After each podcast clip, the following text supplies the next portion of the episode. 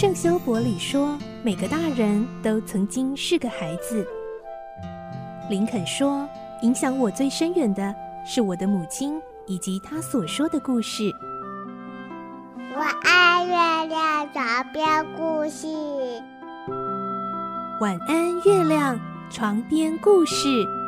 小青姐姐邀请每一位大孩子、小孩子一起听故事，不管多忙，也要和你一起听故事。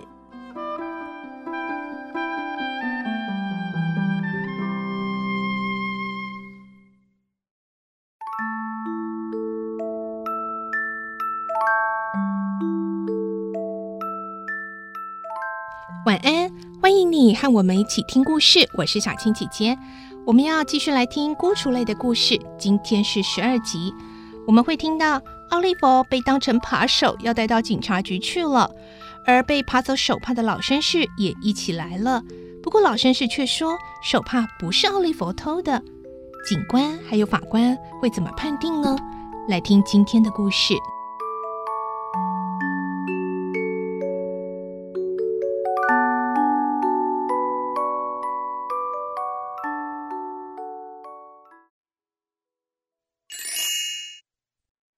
孤雏类十二集，老绅士。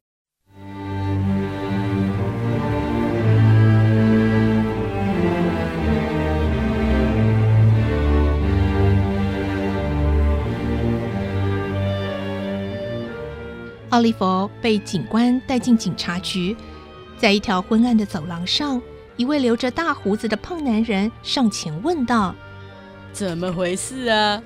他手里提着一大串钥匙，像是监狱的看守。一个小扒手，警官淡淡的回答：“嗯，那你是被扒的人吗？”胖男人问站在旁边的老绅士：“是的。”老绅士回答：“但是我不能断定扒走我手帕的人就是这个小孩啊。”哎，不管如何，你的话。留着当面向法官说。胖男人说：“过来，小扒手，到里面去。”胖男人冷不防的把奥利弗踢到一间像地下室的小牢房里，里面有乞丐、小偷、杀人犯，大伙儿都把眼光投向新进来的奥利弗身上。我总觉得这小男孩不会是个扒手。起来好面熟，我似乎在什么地方见过。老绅士一边思考，一边走进休息室，坐在角落里。他回想过去曾与他接触过的人，想从那些人当中找出一张与奥利弗相似的脸孔来。哎呀，怎么想啊，也想不起来。老绅士自言自语道：“也许是我搞错了。”这时，刚才的胖男人走过来，告诉他法官来了。当老绅士踏入法庭时，庭上已经坐好一位瘦小而且秃头的法官。奥利弗瑟缩的站在一旁发抖。老绅士恭敬的鞠了个躬，并递上一张名片，说：“这是我的姓名和地址，法官大人。”可是法官看也不看，满脸不高兴的喝道。什么事，警官？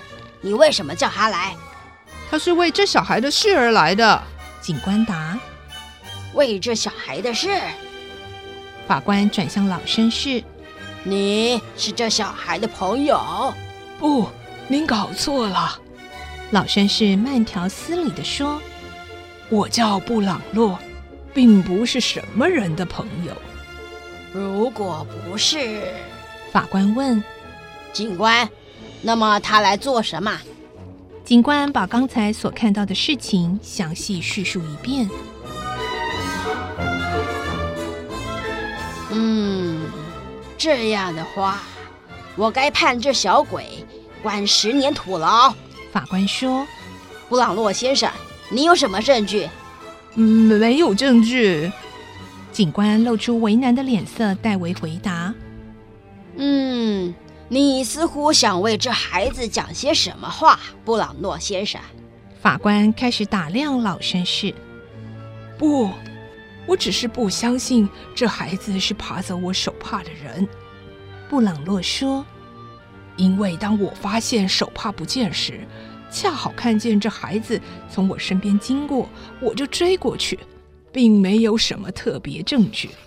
这孩子的身体看起来不太好，我来这里是想请法官大人释放他的。”好了，法官说：“小鬼。”你叫什么名字？嗯，奥利弗想回答，可是舌头不听使唤。你叫什么名字？法官有点不耐烦。警官，你知不知道这小鬼的名字？逮捕奥利弗的警官也不知道，可是他怕法官数落他，于是胡扯一通说：“呃，他好像叫做汤姆·怀特，住哪里啊？”没有一定的住所，警官代替奥利弗回答：“父母呢？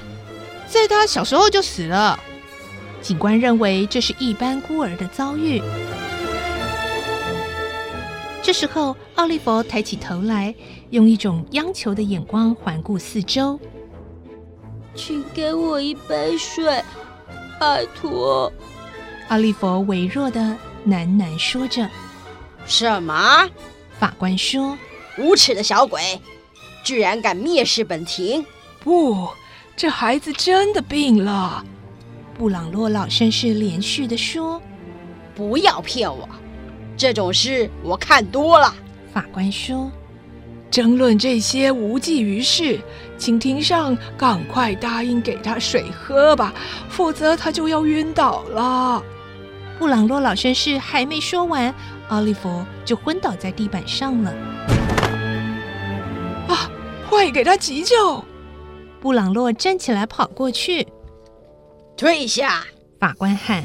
哼，我知道他在装病，让他躺着好了，躺够了就会起来的。法官的一言一语像针一般的刺痛了布朗洛的心。那么，您打算怎么处理这孩子？判他三个月劳役好了，法官说。退庭，警官，把这小鬼关进拘留所。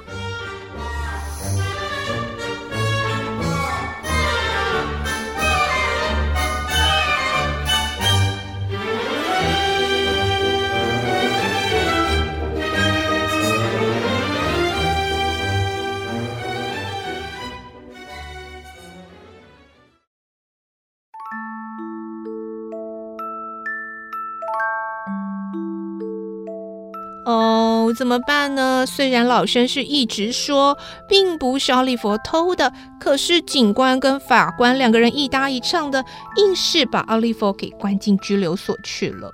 老绅士会不会想什么办法来解救我们可怜的奥利弗呢？下个礼拜再继续来听孤雏类的故事了。而明天星期五是我们的绘本时间，记得来听绘本故事。我是小青姐姐，祝你有个好梦，晚安，拜拜。小朋友要睡觉了，晚安。